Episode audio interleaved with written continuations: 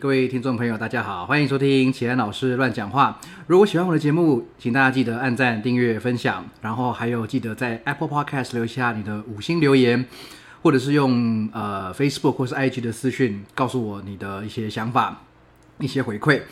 当然，不要忘记了还有单次的小额赞助，请启安老师喝杯茶，继续乱讲话。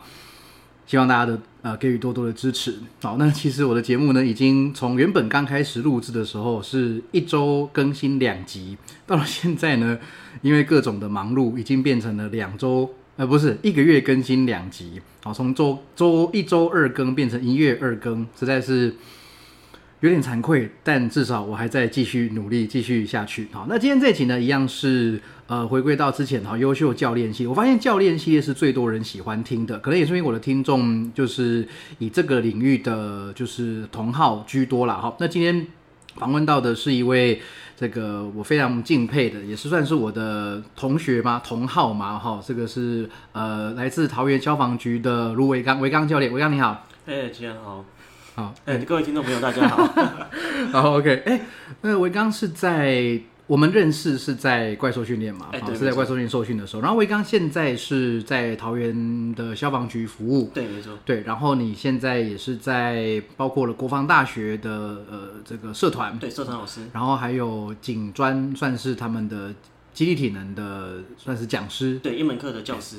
OK，OK，OK。那其实。这这集算是一个蛮，我觉得以维刚身份算是一个蛮蛮特别的，因为其实像我们当教练哈，是呃教一般人哈，或者是说偶尔会有一些运动员，但是呃今天除了上次访问过的那位浅浅教练以外哈，那维刚也算是所谓的战术体能的一个呃一位一位专家哈，那我们可不可以先请维刚来谈一下所谓战术体能到底是什么样的概念？对，战术体能其实呃跟一般我们常听到的记忆体能其实蛮雷同的。那主要就是因为呃战术人员军警消在执行任务的时候，其实会需要很大量的身体运动能力。那我们透过类似用记忆体能的方式，然后将我们战术人员的身体素质拉高，以应付我们任务需求的这一个领域，那我们就称为战术体能。嗯，对。可是像一般人可能会有疑问，就是说。军人、警察跟消防员好像需要的，他们做的事情其实不太一样嘛。那在训练上，当然我知道今天节目的时间关系，不可能讲的太细哈。那呃，就是说这三个族群在训练的时候有没有什么特别重视、强调的地方吗？还是说可以先请你从消防员的部分来开始谈呢？OK，我们先强调一个点，就是其实大家呃军警消目前。呃，最迫切被需要被解决的问题，应该是身体控制这件事情。OK，好，那因为呃，其实我们在不论就学期间啊，或者在训练期间，其实我们并没有学习呃各种使用身体的方式哦，基本上就是学长用着他的经验，甚至可能有些学长他会呃比较恐吓式的方式跟你说，哎，你可能到了某一个年纪，发生这样子的一个职业伤害是很正常的。好，那所以其实呃，军警消这一个部分，在呃我们执行任务上来讲，最优先迫切解决这个身体控制能力的一个部分，应该算是我们比较呃需要去提升呃我们同仁这个能力的一个部分呃地方这样子。好，那以消防来讲，其实消防的任务呃有一个很重要的问题，就是它没有没办法预测啊，对对对，那没有办法预测的问题就在于说，可能以救护来说。呃，今天可能是一个报案啊，他跟你说，哎，人可能昏倒啦，在哪边，然后需要你去救援。可是你一开门发现，哇，这个患者可能接近一百公斤等等之类的。哦，那大家会知道，就像最近大力士刚比完赛嘛，哦，如果沙包一百公斤的沙包躺在那边，跟一个失去意识的人躺在那边，其实是相同的东西。不过在以前还没有透过这样训练之前，其实大家就是第一个，呃，想办法把它搬起来，但有可能会遇到一个问题，就是。人搬起来了，但我受伤了。啊，那第二个比较保守的状况就是，那我多交资源来。可是问题就在于说，其实大家会知道，警消目前的能力其实是很不足的。嗯，那这样就会遇到说，哎，我一个 case，那我可能就用到四五个，甚至更多的警消人员。当辖区又出现更多案件的时候，那其实是难以负荷的。OK，哦，所以其实，在动作控制以及提升最大激励，是我们目前。呃，需要被迫切解决的问题，那我们也正在执行这样的一个训练，这样子。对，所以这样说起来，战术体能跟不管是一般人训练或是运动员训练都是一样，就是说，呃，最大肌力跟身体的动作控制能力都还是最重要的一个，就是底一个基础。对，它算是一个基础。嗯呃，因为其实蛮多人会强调说体能、体能这件事情。对对，但是呃，大家要去想一个问题，就是说，呃，我如果没有一个一定基础的记忆跟身体的控制能力，你的体能再怎么样的强，其实在现场，呃，你的受伤风险其实是不会低的。嗯，哦，那大家可能会想的是说啊，我体能好，那我可能执行任务的时间可以拉得比较长。可是大家可以去看一下，就像呃美国游骑兵部队在还没有导入战术体能训练之前的时候，他们的受伤风险其实非常非常高的，哦，甚至整个医疗支出的状况其实是蛮可观的这样子。那所以我们先把呃最大肌力提升以及动作控制部分提升之后，我们再导入相关的一个训练，这样子的整体训练效果会是比较完整一点的。对，何老师好像有说过一句话，就是在没有肌力基础的情况下，体能训练常常是一场灾难。呃，对，这也是为什么我们以前传统的训练常常呃跑步啊，然后大家就脚痛啊等等痛的。对，像我以前在训练期间，我是没遇到这个问题，可是我以前都会想说，哎。这些同仁是不是想偷懒、想装病？对，但是后来其实了解到这些东西之后，会发现其实并不是的，因为并不是每个人在对于这些知识上的控制都是这么的得当，甚至是记忆上来讲也并不是这么的好。那当然，长期的训练下来，也没有一个充足的恢复时间，也没有人去控制这些训练量的情况之下，那受伤基本上是可以被预期的。嗯，这个可以可以理解啊。那那个，就就我所知，就是因为因为我们在怪兽训练，呃，我我也算是一一一阵子了嘛，一段时间，就是这这阵子好像消防队的，就是桃园市桃桃园市嘛，桃对园市消消防局的这个建测项目，好像有一些变革哈，训练的方法有一些变革，这个可不可以跟我们讨说明一下？OK，没问题。哦，其实我们在二零一六年的时候开始，呃，大举成立我们战术体能指导员的整个训练团队，这样子。哦，那培育我们的种子教官，拿应付来，呃，去训练我们局内的人员。好，那其实我们会希望说，把这样的观念带给我们的基层同仁，让他们出行的时候能够更安全。嗯那当然，呃。有训练，那我们当然就要有测验来看一下，说他的一个训练状况的状呃，到底是到一个什么样的程度这样子。好、所以那就回到我们刚刚讲到的，第一个我们所需要被改善的，其实就是记忆的问题，对还有动作控制的问题。所以其实我们在一开始可能二零一七年的时候，是先测一些比较具有代表性的动作，然后是以最大肌力为主哦，例如说像深蹲、六角杠硬举、卧推等等之类的。那其实走到目前，呃，因为大概已经三四年甚至四五年的时间，其实激励这件事情已经不用太担心同仁激励有多弱了。那我们慢慢的开始把更多呃各项的激励特质，甚至是体能的部分涵盖在里头。哦，那以我们桃园目前来讲的话，我们主要有五个哦。那测验的部分，好，第一个是六角杠硬举。好，那六角杠硬举基本上我们还是希望说能够借由这个测验看出同仁的下肢最大肌力的程度。嗯，那第二个是要求后抛，哦，五哦，公斤的要求，然后看你抛的一个距离是多远。哦，那基本上这个测验的也是你下肢爆发力的部分。对，哦，还有上下肢协调的能力。对，好，那第三个部分我们测的是卧推。嗯哼嗯哼，哦，因为毕竟上肢的力的肌力，我们选择一个比较有代表性的一个动作。对，那再来第四个是放手的浮力挺身。那什么是放手浮力挺身呢？哦，基本上我们一开始在做浮力挺身的时候，下去之后马上就上来了。对，好，那我们的放手浮力挺身意思是说，诶，我下去之后，我整个身体平贴地面之后，我将我的手掌离开地面，往前伸成一个 Y 字形之后，回到原位，再将我身体推起，然后两分钟的一个时间之内，看你的一个操作次数在多少。哦，那基本上这个我们看的是你的一个肌耐力的部分，哦，上肢肌耐力以及你的核心强度，哦，因为这个项目我们的测验指标其实是蛮严格的，哦，如果你的头肩宽没有一起上来的时候，那基本上那一项我们是不算的，算。对。那最后一个我们是用悠悠 test 哦来测呃我们同仁的最大摄氧量，哦因为其实很多同仁到现在其实会 complain 就说。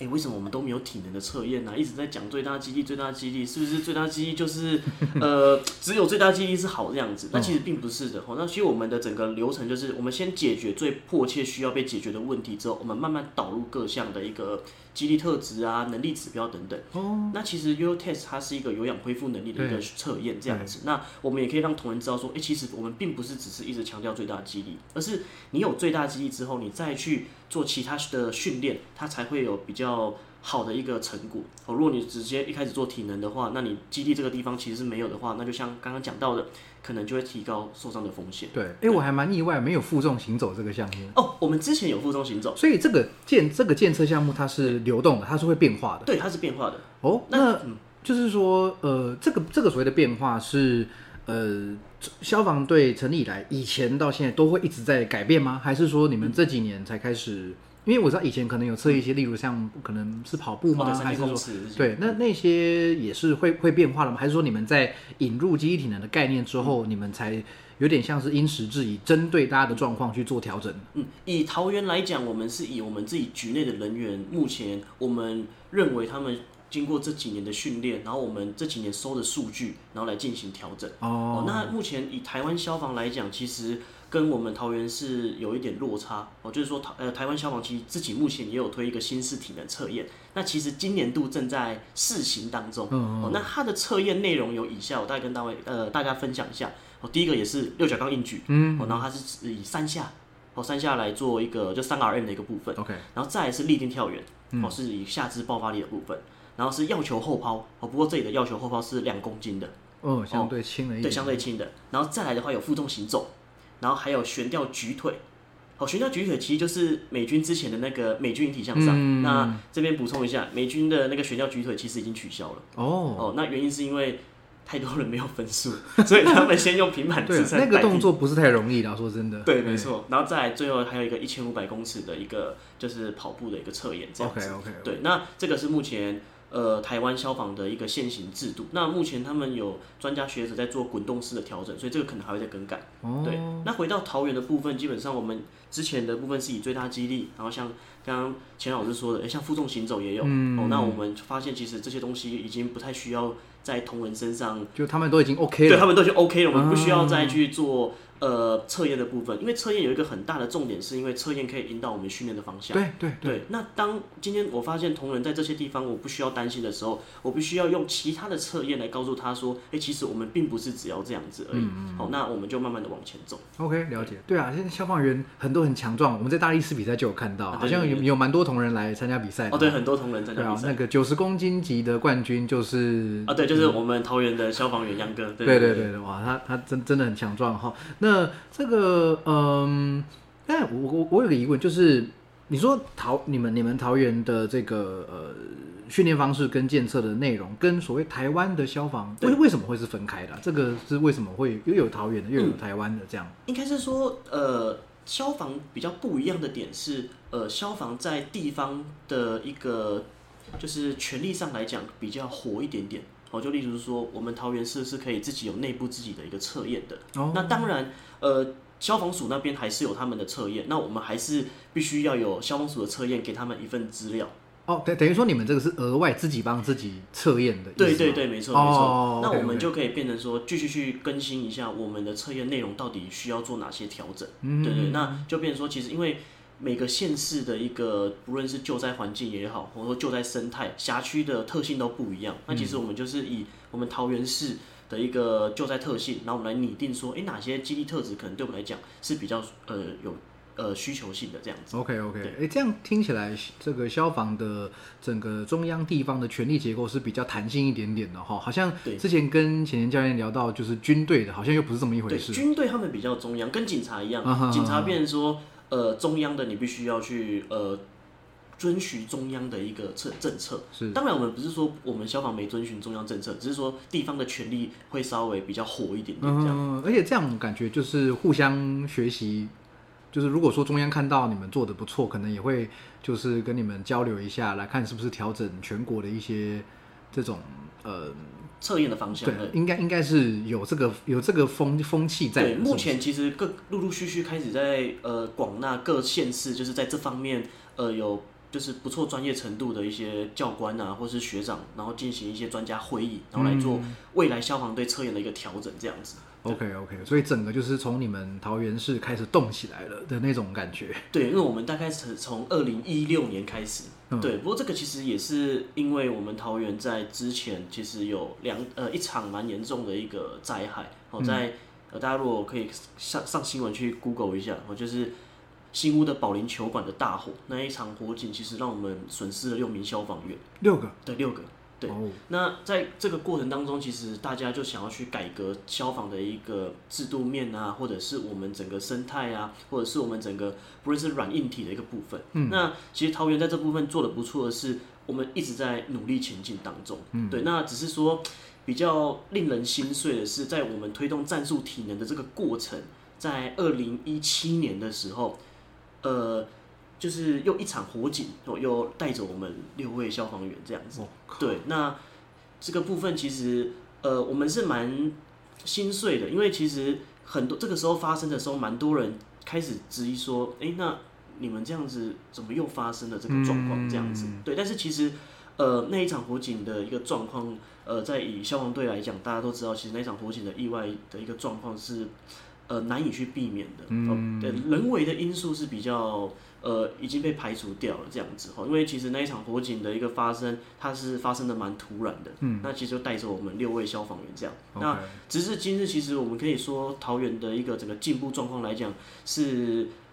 全台湾呃数一数二的这样子，对啊，那只是说，因为桃园的一个工厂也比较多了，灾害特性工业区，对对对，其实工呃灾害特性其实就像大家有时候看到，呃，怎么桃园又烧了，桃园又怎么了这样子，对，所以可能在整个大家的印象上来讲，会觉得桃园比较恐怖一点。OK OK，不过这也像你刚刚一一开始讲的，就是你们的任务是不可预测嘛，就是能做的就是把自己身体练好。那你遇到什么样的案子，然后你到时候在。紧急状况怎么样反应？那还是很看状况，但至少你有一个好用的身体。对，因为其实回到刚刚讲到的那个呃第二场，像那就是进棚火警，那其实那个时候我们已经导入了战术体能在我们的训练当中。嗯，那进到里面救援的同仁，其实回来跟我们的分享是说，他已经这么勤奋的在练这些东西，他认为他的身体已经够强壮了。可是当他进到火场里面，同仁被压在机台下的时候，他是。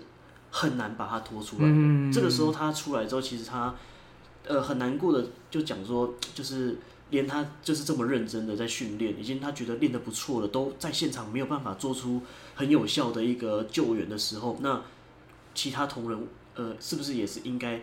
将这件事情当做是一个警惕，就是我们其实一直不够，我们必须要再持续的去做训练，这样子。OK，对，了解了解。那呃，你觉得对你个人执执行来说，这样子的训练方法有没有给你带来什么样的改变？OK，我觉得最大的改变应该是以前学长常常讲的，就是你可能过了三十岁，哦，甚至到了四十岁之后，哎，人手一个护腰，甚至是说呃腰痛啊、下背痛啊、膝盖痛这些东西，基本上。呃，在我们这一个记忆体能、呃战术或者战术体能推行下去之后，其实回馈的感觉是这件事情基本上大幅下降，非常非常的多。嗯，因为以前呃消防队最常出的任务其实并不是火灾啊，最多的是救护车。哦，对对对对，所以像大家如果你们要呃要叫救护车，你们打的电话就是一一九嘛，啊一九就是我们消防队。OK OK OK 好，所以其实我们出最多的任务是救护。那救护其实最麻烦的点哦就是。E M T 哦，救护人员就是 E M T。好，E M T 到现场其实最厉害的一件事情，并不是所谓的救护处置，叫做伤患的搬运。嗯，哦，对，因为其实假设这个患者的一个状况，其实不论是护理师人员来来啊，或者是医师来到现场，其实应该都是有办法处理的。可是，在搬运这件事情，就是消防员的强项。嗯，哦，所以当这些呃战术体能推行下去之后，对于我们在现场执行搬运人员呐，或者是说抬担架这个东西的一个状况。减少了我们很多受伤的风险。哦，那这个其实也是第一线同仁给我们的直接回馈。嗯，对，没错。OK OK，这个可以可以想象啊，就是我虽然没有去真正搬过人，但是就是做过硬举、做过沙包，你就会知道，就是一般日常生活中，比如说敲个机车也好，或者是地上拿个东西也好，真的就是。会会省力蛮多的，所以这个大概也可以可以想象你们的一些改变、一些进步，或者是大家可以呃试着做一件事情，你不用把人抬起来，就一个人躺在地板上，你们就两个人用一个棉被把他就是一个人在头，一个人在脚，将那个人从地板的右侧移到左侧，你就会知道一个可能六七十公斤的人，他瘫软的那个东西多难移动。对 OK，哦，这样有点像抬担架那种感觉哈，就是如果你说把人放在棉被上面的，对，因为其实抬担架还算简单，因为担架是硬的。哦哦，哦对，那像我觉得最麻烦、最困难的点是我们到医院之后，要把患者从担架移到医院的病床上。嗯，因为当我们要移动患者的时候，代表这个患者其实是不能自己去做动作的。对对对，好，那我们基本上就是拿着他的被单，然后要将患者从担架移动到病床的一个过程当中，其实是非常难以施力的。可以想象，对，所以大家可以试试看，哎、回到家或是你们去健身房，哦，找一个布啊，然后一个人躺着，但是安全啊，吼，就是把右边从患者从右边移到左边的一个过程，你可以去想象一下那个感觉是什么，这样。嗯，哎，这样说起来，那个在夜店捡尸也不是一件很容易的事情哦，对，因为因为一个六七十公斤那个意识不清的人，基本上就是跟一个傻宝似的。对对对，这这个呃拖行他还会受伤哈，你必须把它对对对扛起来这样子没错没。错 OK，好，所以这个目前你们的、嗯呃消防队里面推行的训练，应该都还算蛮顺利的。对，目前为止都算蛮顺利，因为长官其实也蛮支持的。OK OK OK。错。好，那又是什么样契机你会跨足到国防大学跟这个？以前你也去过警大嘛，好，然后啊现在在警专，哎、那基本上你是军警消的这个都包了哦。那你是怎么样跨足到这些其他的领域去的呢？呃，因为基本上其实呃，军警消这个战术人员其实可以算是一家子啊。嗯哦，那其实这样子一个训练，慢慢的在军警消其实都会大家会去传来传去这样子。是哦，那刚好就有一个机会，就是国防大学他那边刚好有需要欠缺师资的部分，那刚好有询问到何老师这边。嗯，哦，那刚好呃，就是透过何老师这边的引荐，那到国防大学的重训社，哦，去协助他们去带呃带这种观念进到他们学校里面。嗯那其实呃，在国防大学的一个教学大概也到三年的时间了，哦，其实可以看得出来，就说。呃，大家对于这个东西的接受度其实是蛮高的而且甚至呃蛮多军官其实对于诶未来他们呃回到自己的部队上要怎么去推行，其实也蛮有想法的这样。对，但只是说因为呃国防的一个部分，其实它的单位比较多，那也需要由中央那边来统一来管理，所以它的进步程度可能会需要再等待一下。就是说，他体制内可能部队里面或是学校的训练要改，可能要一段时间。对，所以它，需要一段时间如。果透过社团，是不是有点像是体制外的一个力量去教导他们体制内的人员，那让他们希望他们内部自己产生一些产生一些变化？对，其实应该说从社团出发，我觉得算蛮不错的，嗯因为你喜欢的你就会来上课，对对对对对对，你不喜欢的你也不会出现在课堂上。对对对哦，所以其实，在课堂上的这些同学，其实他们对于这个东东西的热程度其实是蛮高的。嗯那甚至会跟我说，哎、那他们如果回去遇到一些困难啊等等之类的，那我们我们就会给他一些建议。哦，可能在他的权限以内可以做的范围，我们来做训练。那基本上，其实就像何老师讲到的。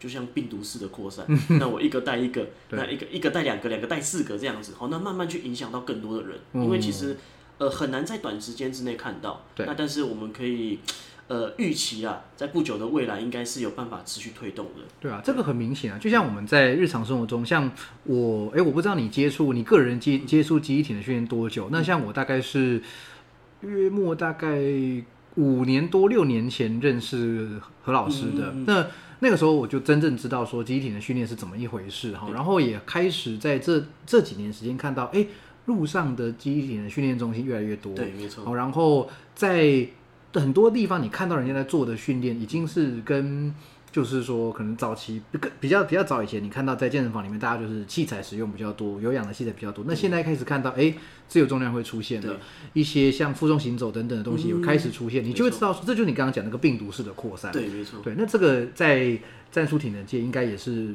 桃园，现在现在你们就是消防消防界应该是走的最，这是比较领先的嘛，哈。对，目前消防是走的比较完整领先一点的。对，嗯，那这个那在在军队的话，似乎就是还需要一些时间来来推动。对，军队目前呃，据我所知，比较完整一点的应该是在高雄。哦，高雄陆军有一个运动科学的一个，应该是什么中心？推广中心。OK，OK 哦，那其实他们已经开始导入了这些科学化的训练。哦，对，不过因为我听我们国防大学的学员讲，因为军种的问题，其实在各项的整合方面来讲会比较困难一点点，嗯哦，所以其实这部分就是会需要再做等待。OK，对，那接下来比较进步的应该就是警察了，嗯因为警察其实有不少县市已经开始蠢蠢欲动这样子。嗯，嗯对对，那你又是怎么样进到警察体系去服务的呢？OK，因为其实呃，警察跟消防基本上我们在受训的时候的学校，我们是一起的哦，哦所以其实在这过程当中一定会有互相多多少少会认识。嗯那其实呃，警察呃，大家也可以知道，就最近的一个新闻嘛，其实也让嗯大家蛮难过的这样。对哦，警察在执行的时候，其实也需需要身体素质的一个帮忙。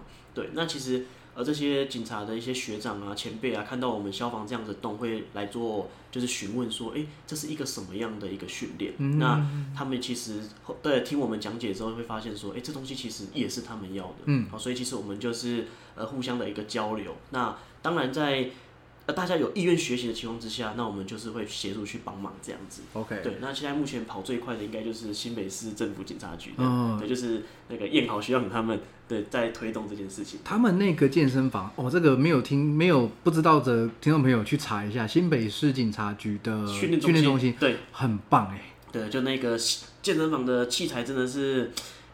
应该是俱乐部等级对啊，的规模嘛，，对对对，是啊是啊没错没错。是啊然后深蹲架好多台，然后草皮又有这个负重行走的工具，然后各各种各种特殊杠也都都在里面哈，真的这真的是。看之前看那个燕豪拍那个影片嘛，对不对对对对我就觉得哇，好好好好很很棒的一个地方哈。那你呃一开始去景大教他们也是社团嘛，对，那时候也是社团性质，嗯，对，没错。然后后来怎么样在景专他又开了一门课让你去去当老当讲师这样子呢？OK，因为呃，警专这部分的话，其实是有一些前辈学长，他们跟警专那边的接触比较频繁一点。嗯。那其实慢慢的跟承办人，因为刚好承办人对于这件事情其实也是蛮认同的，嗯。那就是双方不停的去做。交流啊，然后也我顺便传承桃园这边的经验给那个学长那边这样子，那慢慢促成警专现阶段也开了一门战术激励体能的课程，那也是必修的学分。OK OK 对 OK，对，那这个课的内容你大概是怎么样呃规划的？这个可以跟我们分享。OK，那基本上就回到我们刚刚讲到的，军警消人员在执勤的时候的身体素质能力，最优先我们迫切必须要解决的，其实就是最大记忆的问题。嗯那所以其实第一这一门课程，其实在目前现阶段来讲，我们还是采取一个推广的性质，因为才刚开始，才刚开始而已，就不可能说把它逼得太严格啊，或者是说太过照进。嗯因为毕竟这件事情并不是所有人都可以接受的。是哦，所以我们必须要慢慢的去让这件事情，让大家知道说这件事情对于军警消来讲，它也是一个很重要的训练。嗯哦，所以在以我个人的规课程规划上来讲，第一个一定是提升最大记忆的一个部分。嗯那再第二个，其实在提升最大记忆的过程当中，动作控制其实是非常重要的。嗯，哦，怎么学呃学习运用自己身体的一个能力。那在第三个呢，哦，就是说呃不同动作的一个变化度。哦，因为基本上我们知道说，呃，杠铃的动作其实很难直接迁移到我们的一个任务当中。对。哦，所以我们要如何将我们在杠铃上所学到的肌力、训练到的肌力转移到我们的任务当中，这个也是呃未来会教给学生的一个部分。这样，对。嗯，那照你这样说的话，呃，毕竟是他们的必修课嘛，所以是不是有一些人会反应的比较不太愿意学呢，还不太愿意练嘛？会有这样的状况吗？哎、这个部分因为下学期呃下礼拜才刚哦还没开学对，嘛所以我们还没有哦接触到他们。哦不过希希望是不会有。对，不过以我们之前呃的过往的经验啊，对其实一定会遇到就是不想学以及嗯可能稍微排斥的人。对对，因为毕竟大家对的一个方向啊想法都不是太一致。对，而且可以想象的是，就比如以消防为例好了，也许有人他做了一辈子消防员，他没有遇过呃让他无法负荷的这种任务，他可能就不会觉得这个是必要的。没错，这就是幸存者偏差嘛。嗯对对对，没错。所以其实我们在这方面来讲的话，其实呃，我们就必须要测验这件事情。所以为什么刚刚讲测验，其实它蛮重要的，因为它是引导训练方向一个很重要的一个手段。嗯，对，那当然在学校你要有成绩考核，你如果成绩考核不 OK，呃，轻则可能要重补修嘛，那重则可能你是没有办法获取，就是未来能够成为呃警消人员资格的这个部分这样子。所以其实在这个情况之下，以学员来讲，应该是不用太担心。也是他们毕竟是必修课，没错，必修课。必须通过这个东西。对哈，不过在外勤同仁就会比较麻烦一点。啊，对啊，这个是针对学校内部的嘛，没错但就是最起码你可以确定的是，某个年份以后出出来的警察基基层的这些警察感。对，都会有呃比较整齐一点的身体素质。对，没错对，。那我我我刚本来想问，那现在在职的这些嗯警察人员的训练，或者是呃有什么办法吗？你，因为基本上目前现阶段，如果我们以呃呃这个大环境来讲的话，因为我们目前的新式体测，以消防来说，目前还在推行阶段，嗯，所以目前基本上其实只能用呃鼓励的方式，鼓励同仁来参与操作。哦，所以他不来也是可以的。呃，基本上不来的话，你也比较有很难强制他一定要操作这件事情。OK OK，对，因为毕竟目前就是推广阶段。嗯，对，那像在以前的部分，基本上这些测验的一个数据，其实因为这是工作权的问题，所以其实也很难以去限制同仁的一个部分这样子。所以我们其实比较能用一些。呃，这是恐惧行销嘛？就是说，哎、哦，邪教也渗透进去了。对对对，就是说，哎、你要做做看这个？因为你看你，你如果搬东西，你下背会痛啊，你下背会痛的原因就是因为你可能动作做不好哦，等等之类的，让他在学习重量训练或是动作控制的过程当中，他其实并不知道他正在学习肌力体能这件事情。嗯，对，那就是用这种方式来做引导，这样子。哦，反正就是听的人他早晚会听嘛，不听的就看他什么时候听。对对对对，没错，嗯其实这跟就是劝说长辈训练好像是类似的概念。对，哦类似的。而且其实同才只要能够互相影响，那个影响力就很大。啊，对对对对，我这边分享一个例子，好好，就是我们有一个，就是我的算是老学长，资深学长这样。我就是基本上以前我我们在上这些课啊，我在教学的时候，基本上他是不太愿意去操作的，嗯，甚至是说比较夸张一点的，就是我在上课的过程当中可能会离席，甚至是说直接把这堂课给暂停掉，哦，就是可能叫我们去做其他事情这样子。好、那就有一次我就发现说，诶，怎么他一个人在健身房，然后再举那个六角杠硬举？当然我们都一定有教过动作，所以动作的安全性来讲，其实是不用太过担心。嗯，哦，只是说我就问他说，诶，你为什么会想做这样的事情？哦，他就跟我说，哦，没有，因为他的亲戚刚好前阵子退休了，然后去做健康检查。然后医生跟他说：“哦，你这个不行哦，你这个可能要做一下控制，然后可能要去健身房训练一下、运动一下这样。好，那他亲戚就去了。那当然，虽然说不知道经过了什么样的训练，但是他只知道他亲戚去了健身房之后，整个身体回去检查之后有大幅的好转。跟他讲之后，他发现，诶，那他是不是也应该要举一下，就是去健身房训练一下这样子？对，那但是你会发现说，之前其实跟他讲了很多这些东西，他听不进去。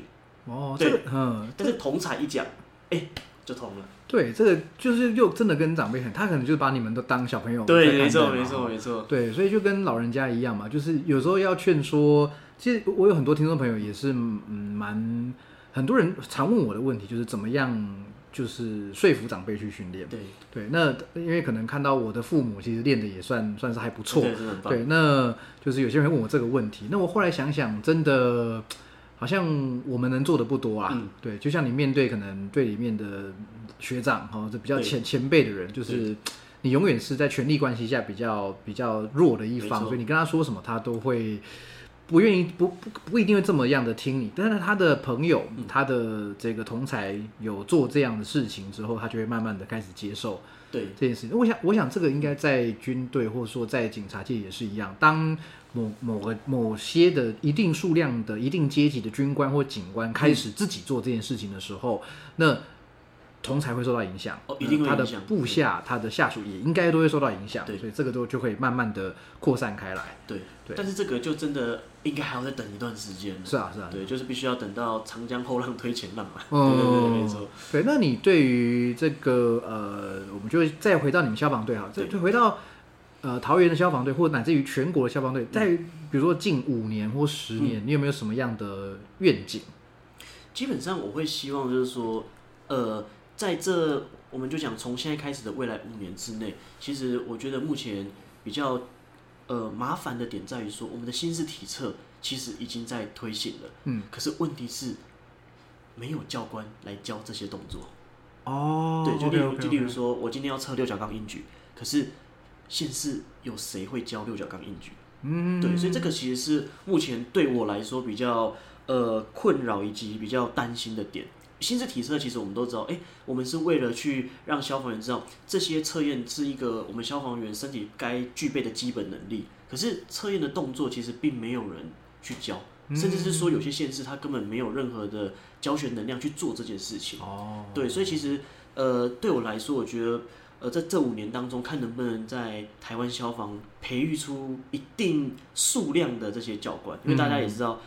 一个教练的养成其实并不是一天两天的事情，对对对对你会的这些学理啊，你会自己练习，跟教别人是完全不一样的事情。是对，那当然，在五年、十年之内，我更想看到的其实并不只是消防的一个改变，哦，其实就是像警察甚至是军人的改变。那其实就像齐安老师这边也常讲的，就是全民强壮的这件事情。嗯，对啊，但是这个就必须仰赖就是各位教官啊，然后各位就是、嗯呃产业界的前辈的努力这样子。不过这听起来蛮振奋人心的一点，就是我们已经到了一个大家都知道练的好处，那甚至练的人也够多了。那接下来就是会教的人要够多。对，没错对，，这已经是下一个层次的一个一个一个一个挑战，所以其实听起来蛮令人振奋。而且其实近期在不管我以前自己在教练怪兽教练俱乐部研究班学习，或者我之后回去呃以助教身份回去帮忙，我都看到几乎每一题都有警察。几乎每一题都有消防员，或者说那个一些证照考试也几乎都有警警消人员在参加。对，我觉得这个让我蛮感动的一件事情是，其实我在三四年前就开始在各个单位去做教学。嗯，那其实呃有一些，因为其实教学人数其实蛮多的。那我记得有一次就是有一个学长来密我，就是说，哎、就是很谢谢我当初就是有带他们去接触这件事情。嗯那他后来也自己去考了呃老师的证照，哦这样子。就就你会觉得说，哎、这东西其实就像。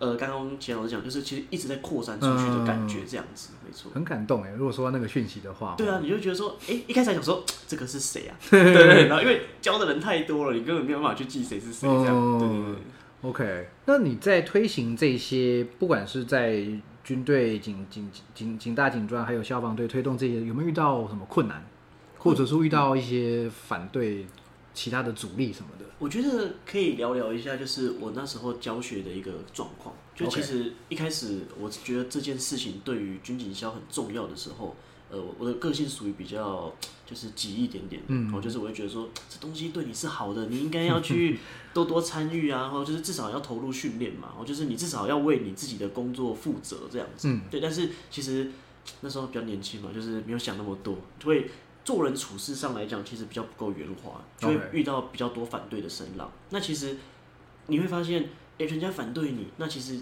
对你来讲，其实也算是一种就是呃打击啦，就是诶，你花了很多时间在他身上，可是他不屑一顾，甚至是说他劈头反过来跟你说，呃，他觉得这东西怎么样怎么样。嗯，对，那其实后来，呃，我用的方式就是，呃，先把更多的时间花在愿意学习的人身上。嗯，哦，那其实就是像刚刚讲到的，诶那当愿意学习的人越来越多的时候，去影响整个大环境，那原本可能比较排斥的人，他慢慢的也不一定说被迫接受了，至少他不反对。嗯，那不反对的情况之下，其实就可以开始有一些可以沟通的机会。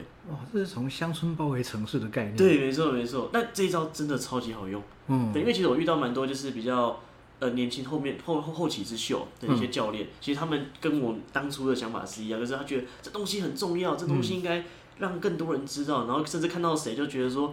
啊，你就是你应该就是需要这种训练这样，嗯但其实我们并没有想到说，其实每个人他的想法出发点是不太一样的。那我们就是必须要按照每个人的需求，那慢慢的先建立起可以沟通的一个桥梁，然后我们再协助他这样。哎、这我完全可以体会。就是我刚我刚开始学到这东西的前几年，也是，呃，就像你说的，可能比较比较急，对对对，比较冲一点点，然后甚至会去批评一些人的训练方式。嗯可是后来发现，这样好像没有什么太大的实质帮助嘛。对出了一口气没错，但他没有改变。对，而且其实你会让你在教学上来讲遇到更多阻力。对对，所以真的就是我现在的态度也是，我把自己练好，然后我把更多的书翻译出来，分享分享给大家，然后做一些做在访访谈更很很更多厉害的人，让大家听到我们这些观念，那慢慢的就是一个一个一个受到影响。其实这就是一种，就像何老师讲，就建立一个文化的感觉。嗯，对，就是让更多人呃认同这件事情，更多人参与这件事情。嗯那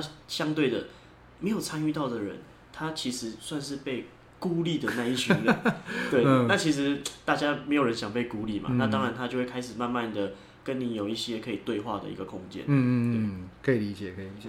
好，那呃，我想回到你个人身上好了，对好，那我们回到最开始，那你又是怎么接触到机体能训练的？OK，我从以前到呃，我从以前的就学期间，其实我是一名运动员、运动选手，嗯就打跆拳道的。我嗯从国小开始。OK，那之所以会打跆拳道，原因是因为我呃，我以前的个子比较娇小，然后我爸妈说，哎、怕我呃上到那个什么国高中啊，会 被被被人家欺欺负，对，所以我就打跆拳道。OK，对，不过这里其实呃蛮吊诡的一件事情是，我从小到大这样一路打跆拳道上来，其实我没有做过任何一次深蹲，我连杠铃长什么样子，其实我都不知道。这个似乎是不是在基层中小学的运动应该算是常态吧？没错没错，嗯对，那器械是器材，我没有看过。嗯然后体能训练基本上就像是大家熟知的，就跑操场。可，OK，能例如说教练就说今天就是跑十圈操场，跑完的时候要干嘛呢？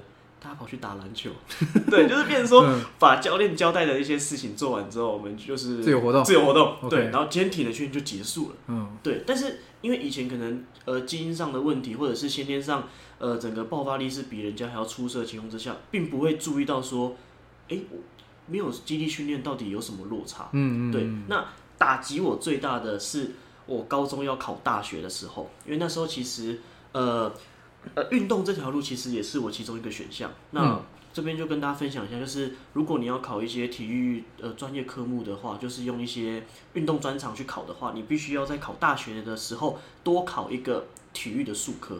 嗯那体育的术科有，例如什么？呃，立定三呃三次跳，嗯，然后还有跑冲刺吧等等之类的。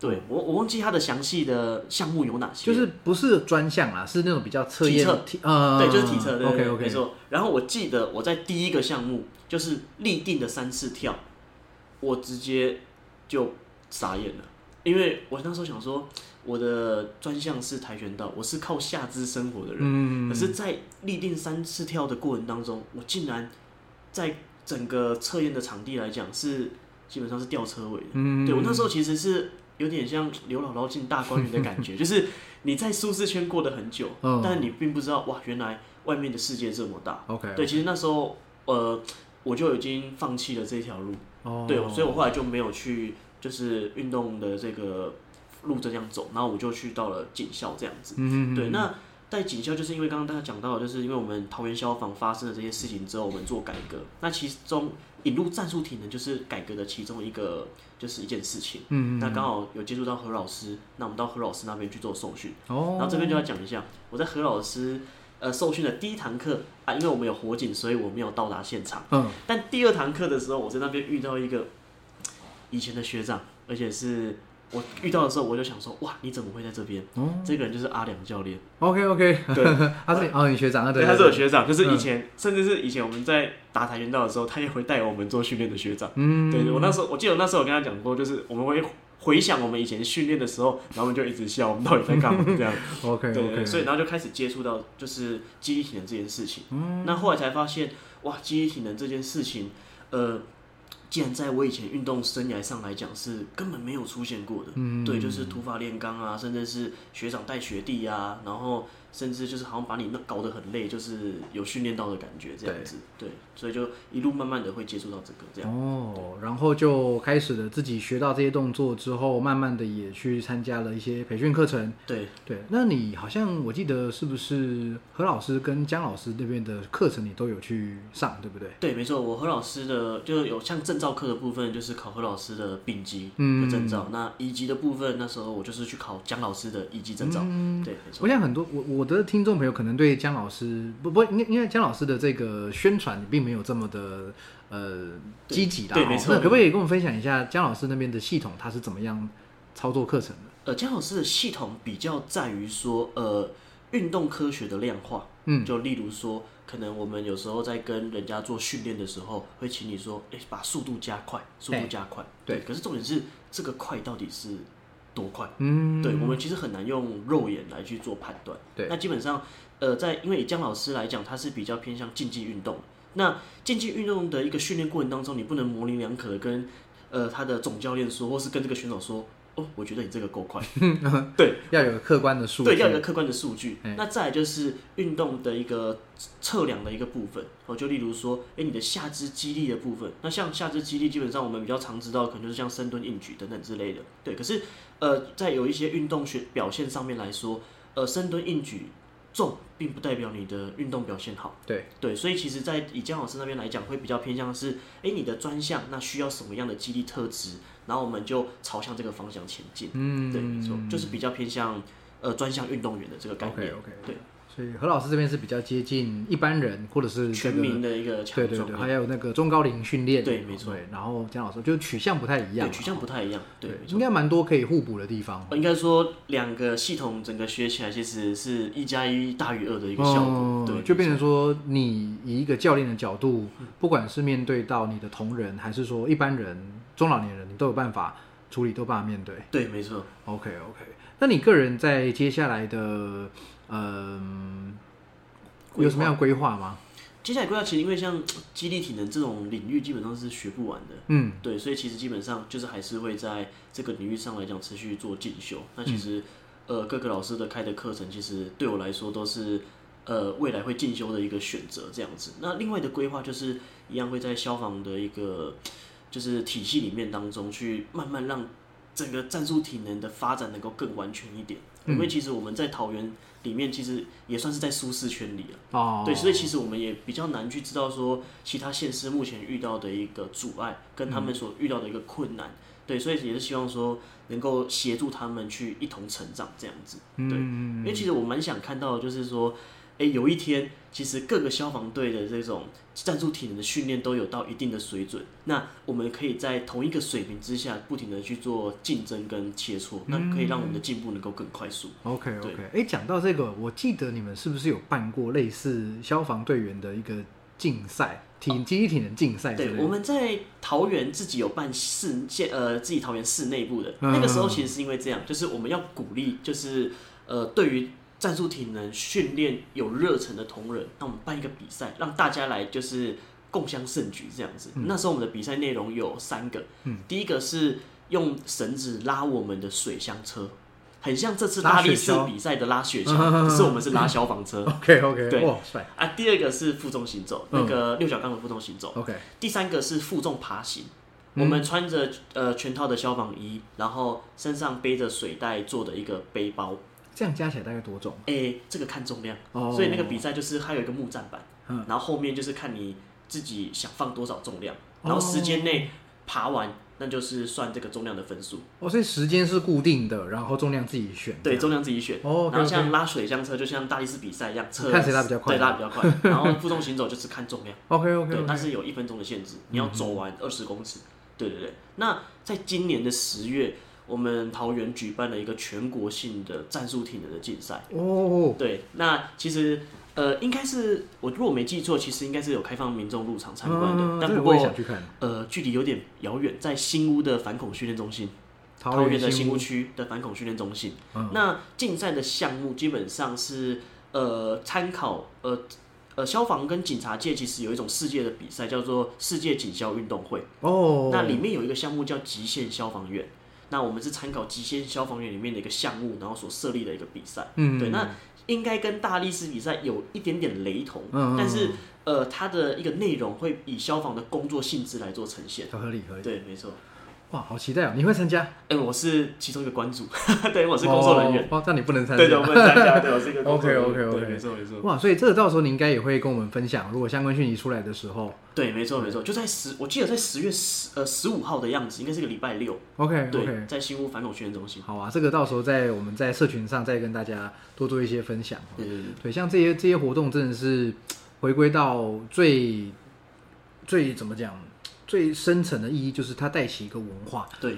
就像如果说你在呃战术体能界有这样子的活动，那就算是觉得事不关己的人看了，他也会被被感动。对，没错。就像这次大力士比赛也是一样，对。我我有一些朋友也是不知道是什么东西，因为大力士这个东西在对台湾人来说是没有什么接触到，对，对他一看发现说哇，这次办的这么这么的漂亮，对。然后选手表现很出色，他也会觉得说哇，那好像呃，虽然我不知道这是什么，但是我好像可以有参与其中的对感觉。对，有接受他，有认识它这样子嗯哈、好，那呃，我最想问你一个问题，你有没有什么话想要对听众朋友说？呃，就是大家可以多多支持台湾的警察跟消防啊，因为其实这几年大家也会发现，就是不管是警察的一个，就像前阵子警察发生的这个憾事，嗯或者是大家在应该是去年吧，呃，蛮红的一部电视剧就《活着的眼泪》。啊，对对对对的过程当中，其实会知道台湾的消防跟警察其实还有蛮多困难需要被改善的一个地方。所以如果听众朋友如果有看到这些消防或警察同仁的时候，不要吝啬给他们多多鼓励跟支持，这样。嗯，对，但那就是说，除了比如说口头上的，或者是说精神上的一些陪伴，我们还可以做一些什么样的事情好，我们可以做的事情，其实我以消防来讲，警察的话我就比较不熟悉了。？OK OK，以消防来讲的话，就是例如说，这边跟大家宣导一件事情，就是 像这个捕风捉蛇啊、阿猫阿狗啊，这个其实并不是消防的工作。嗯哦，但是目前很多民众其实还是会打电话给消防队，那其实那个是动保处的工作。OK 那 OK，在第二个就是大家对于救护资源的珍惜，其实要呃多多的去善待我们救护车的使用，因为其实台湾救护车的这个使用率一年比一年还高啊。哦，那像我们都会自己笑称我们是白牌计程车，因为民众随叫随到这样子因为不用钱嘛。然后像要去住院的啦、要挂号的啦等等之类的，一叫，然后我们还要帮你提你家大包小包的行李。啊不用钱哦。救护车是不用钱的，消防队的救护车是不用钱的。哦对，所以他民众会一直叫。哦，OK，对，我们甚至有那个一天叫三次的同一个人同。对，就他去医院之后被医院就是退货，然后他可能哪边想到又痛，哎，又再过来这样子，然后我们就一直去，一直去，一直去这样子。那、你们也不能拒绝。应该是说可以开单收费，但是因为行政程序上来讲，哦，会比较麻烦宁愿你不要去麻烦这件事情，对，所以我们就只能哦天哪。彼此摸摸就送去这样子。这样真的是很很耗、很白费一些。就像以我自己的单位来讲，我们的一个月的救护量是三百多件，所以平均一天下来是十几件。对，十几件。对，那其实在这个过程当中，大家可以想一下，因为如果消防队一直出勤的话，那真正有需要使用到救护车的人，其实在当时候如果那个辖区没有救护车的话，那就必须要跨辖支援。那万一他是需要被急救的，那就会失去这个急救的黄金时间。嗯对，所以大家可以就是。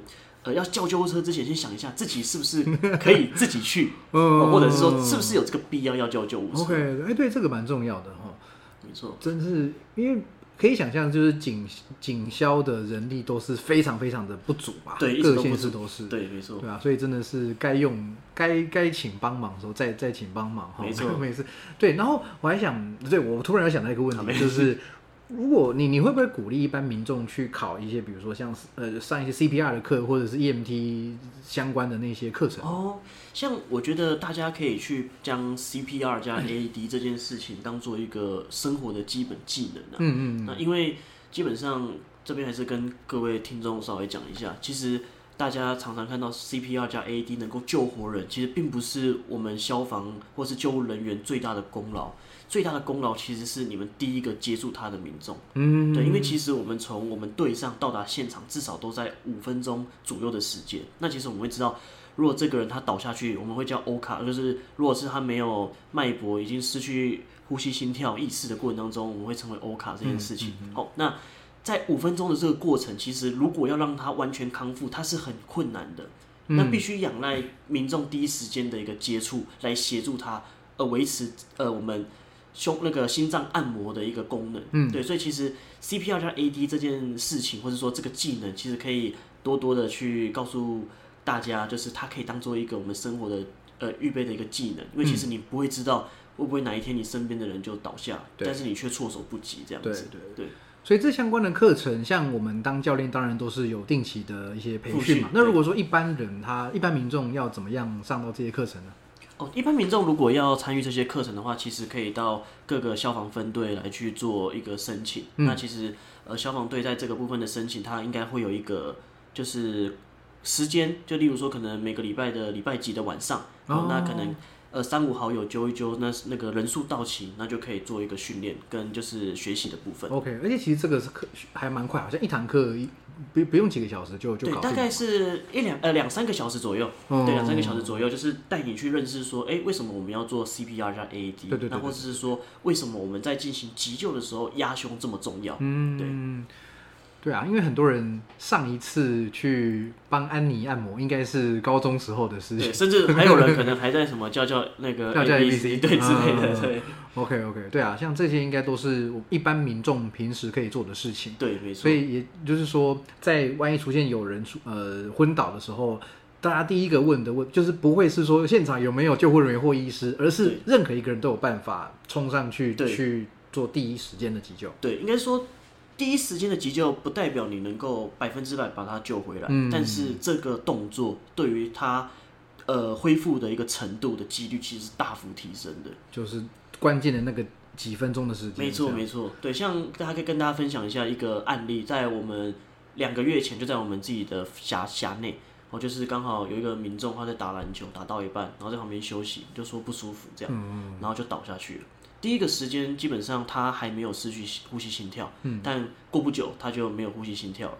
那现场刚好有球友直接就是进行报案以及开始做 CPR 这件事情。哦，对，然后刚好因为那个地方离我们的队上大概两分钟而已，嗯，所以刚好整个天时地利人和，整个串在一起。后来那个人就康复走出院了，这个案例很，这种案例很少见，对不对？很少见。因为我们很，我其实在整个就是植牙的一个过程当中，在出救护的过程当中，其实蛮常遇到的是有人倒下来，可是大家就走过去、路过，甚至是说不敢去碰。嗯，那其实这样的一个状况，就基本上我们到现场，我们大概都知道这个几率其实就已经大幅下降了。OK OK，对，没错，对啊，所以这真的是你不知道什么时候自己可以救人救人一命哈。对，没错，对，好，谢谢你跟我们分享这些。